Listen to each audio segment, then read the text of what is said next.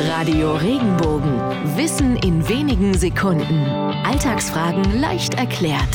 Warum müssen wir etwas ausbaden, wenn wir für das eigene Verhalten die Verantwortung übernehmen müssen? Okay, Chlor könnte besser riechen und die Kläranlagen könnten auch ein bisschen weniger streng riechen. Doch was wäre nur ohne sie?